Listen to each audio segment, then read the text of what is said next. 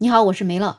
有没有发现现在很多人日子越来越不好过？这月初有钱，到了月底就穷光光，每个月都变成吃土一族。越是在这种时候，就可能越是做个白日梦。要是哪天我能中个大奖就好了。有一天，我们几个朋友在聊天的时候也聊到这个话题，其中一个朋友就说：“如果我要中个两亿的话，那我就一定先花个一亿在北京买套房子。”听到这儿，你会不会觉得醒醒醒醒，可以醒来了？但其实有这样的想法也不奇怪，毕竟最近总有人中大奖。前不久就有一个人中了两个多亿，然后他还不肯告诉他老婆这事儿，很多网友都知道了，估计最后他老婆也知道了。那还有在美国，那就更厉害了，有一个美国的男子，他中奖中了二十亿美元，二十亿美元什么概念？一百多亿人民币，我的天呐，几辈子也花不完，这一下子就实现了完全的阶层跨越。那你知道中奖二十亿的概率是多少吗？是二点九二二亿分之一。而一个人被陨石砸中的概率只有七十万分之一，概率这么低，那我们是不是就更羡慕这些中大奖的人了？他们运气怎么这么好啊？他们上辈子一定是积了什么德吧？但是接下来我要讲的故事呢，会让你觉得，哎呀，中大奖也许并不见得是那么好的事情。因为中大奖虽然是好事儿，但是结果却往往都出人意料。因为有很多人在中了大奖之后。并没有过上像大家想象的那样的幸福生活，反而是负债累累、妻离子散，生活过得比普通人还要惨。你是不是听到这里觉得特别不敢相信？你这怕不是来安慰安慰我吧？因为我中不了大奖，你就跟我讲中奖的人日子也不好过。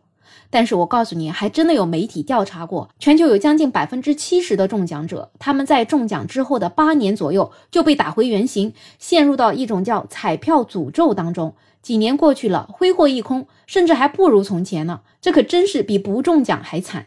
那中奖之后，到底会发生哪些意料之外的事情呢？首先，第一种情况就是他可能会在很短很短的时间里面就把钱给挥霍完了。在二零一零年的时候，就有一个大连人，他曾经中彩票一千零一十三万。他在中彩票之前，他也就是一个普通的打工人。一千万放在现在好像也并不是那么多，但实际上你要好好给他规划一下，这辈子可能也真不一定能花得完。但是这个人，他却在短短的八个月的时间里面就全部花光了。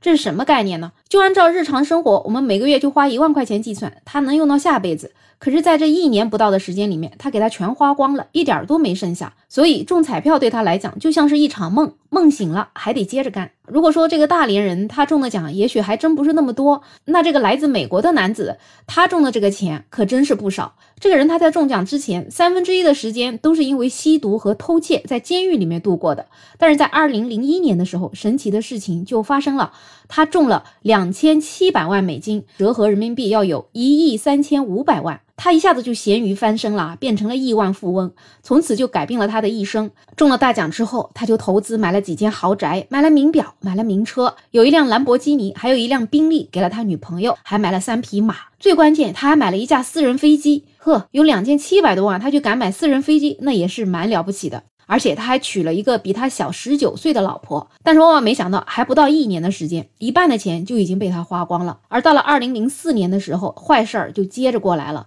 他的老婆因为吸毒就把他给刺伤了，然后老婆也被抓了。二零零六年的时候呢，他因为投资失败，房子也没了。最近他就搬进了一个仓库里面去住了，一直到二零一三年他去世。你就说他这中奖后的生活，他惨不惨？除了把钱花光的，还有养成了坏习惯，最后还入狱的。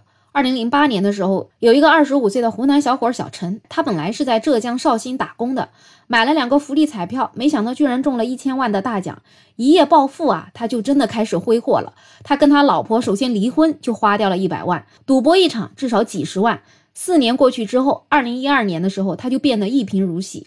房子也被抵押出去了，他的老父亲只能住在月租金两百块的地下室里面。然后他因为没钱啊，就跟当地的银行又申请了一张额度二十万的信用卡，在恶意透支了十九万之后，他人也消失了。最后还是被警察给抓到了。抓到他的时候，他身上只有八十块钱。还有一种呢，就是中了奖之后闹得家破人亡的。在二零一八年的时候，有一个年过八十的老人，他购买了彩票，中奖了一千一百九十五万。按照各种税率扣了之后呢，还剩下了九百多万。说句实话，对于一个八十岁的老人，有了九百多万，真的这辈子都不愁了。这本来是一件好事儿啊。然后这个钱呢，也都打到了他的账户上。但是没想到，他的这笔钱分给了四个儿女之后，他们一家人的关系就突然变得很微妙，子女之间也出现了各种不和的迹象。到了两年之后呢，这个老人他自己外出的时候就不幸走失了。等到警察发现的时候，他已经去世很长时间了。